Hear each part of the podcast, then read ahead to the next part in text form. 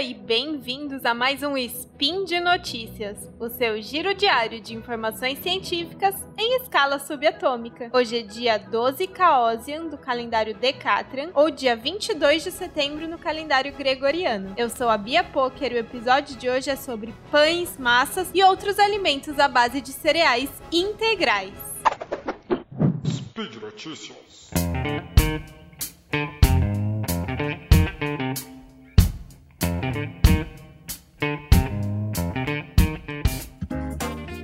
Esse spin já tá meio atrasadinho.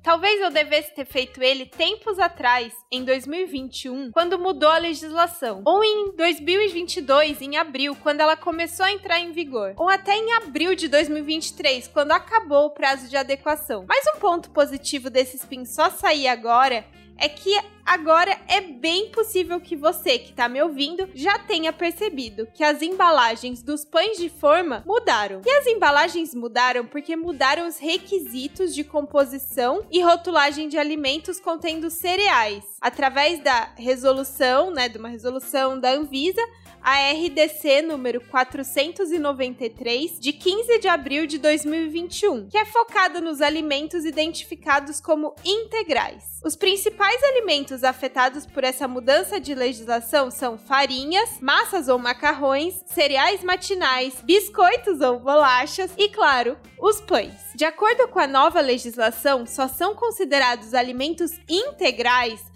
aqueles compostos por no mínimo 30% de ingredientes integrais. Além disso, o teor de ingredientes integrais precisa ser superior ao teor de ingredientes refinados. Então, se uma bolacha ela quer se dizer integral, contendo o mínimo possível de farinha integral, que é 30%, ela precisa ter ainda menos que 30% de farinha refinada, farinha branca, né, a farinha mais comum. E nesse caso, ainda sobram 40% do total para outros ingredientes, o que é muitíssimo, mas aí pode entrar açúcar, água, ovos, leite, frutas, chocolate, corante, aromatizante, etc, etc, etc. Se esses dois requisitos não forem atendidos, então mínimo de 30% de farinha integral e menos que 30%, na verdade, menos que o tanto de farinha integral em farinha refinada, o produto não é mais considerado integral e, portanto, não pode mais usar na sua embalagem alegações como integral ou com cereais integrais,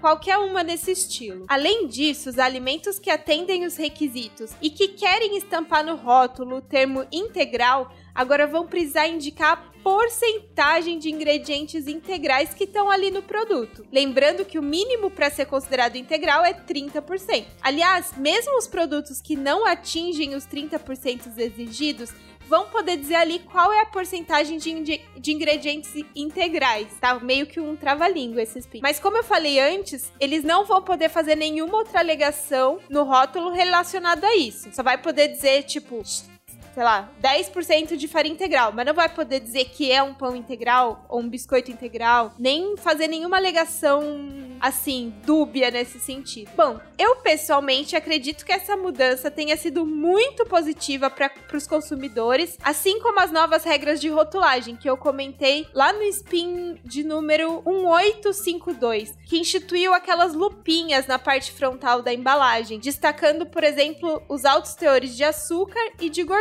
Eu espero e eu acho que agora está mais fácil dos consumidores que estiverem atentos às embalagens sacarem quais produtos são vendidos, são publicizados como integrais, como saudáveis, mas na verdade é só marketing de de integral ali não tem nada. E por favor, não me interpretem mal. De jeito nenhum a minha intenção é falar que ai, não pode comer isso, não pode comer isso, não é saudável, lá. Cada um come o que quiser, o que puder, dentro das suas limitações, das suas possibilidades. O que eu fico muito triste é de ver que às vezes o marketing ganha a parada e convence alguém a comer uma barrinha de cereais xoxa, capenga, aquela maçaroca com gosto artificial que nem é barata, e não porque a pessoa gosta, porque a pessoa tá com vontade de comer aquilo, mas porque a pessoa pensa que aquela é a alternativa saudável que ela pode consumir. Sendo que na maioria das vezes não é nada saudável. A minha bandeira é então que todo mundo coma a besteira, o industrializado, porque quer, não porque precisa, por questões financeiras ou de praticidade, e muito menos ainda porque foi levado a acreditar que isso era o melhor a se fazer. É, so, voltando rapidinho no spin de número 1852, que é esse que eu falei das novas regras de rotulagem nutricional de alimentos, se você não ouviu, talvez ainda vale a pena voltar lá e escutar porque, por coincidência, o mês que vem, em outubro de 2023, vai acabar o prazo de adequação. E aí as mudanças que eu comento lá vão passar a valer para todos os produtos, né, os alimentos no mercado. Então é isso. É, na minha opinião, tanto as novas regras para os produtos de cereais integrais, quanto a presença da lupinha, né, das novas regras de rotulagem nutricional, são passinhos talvez pequenos, mas que são muito importantes e eu espero espero que ajudem muito as pessoas a tomarem as decisões cada vez mais conscientes sobre o que elas estão comendo. E por hoje é só, pessoal. No portal Deviante estão os links que embasam esse episódio e também é lá que você pode deixar seu comentário, sua crítica, sua sugestão, reforçando que esse podcast só é possível por causa de, do apoio de ouvintes como você no patronato do SciCast através do Patreon, Padrim ou PicPay. Um grande abraço e até amanhã!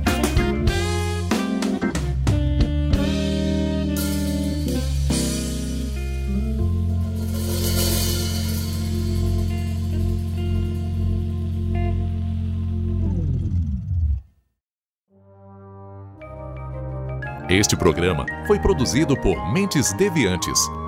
deviante.com.br.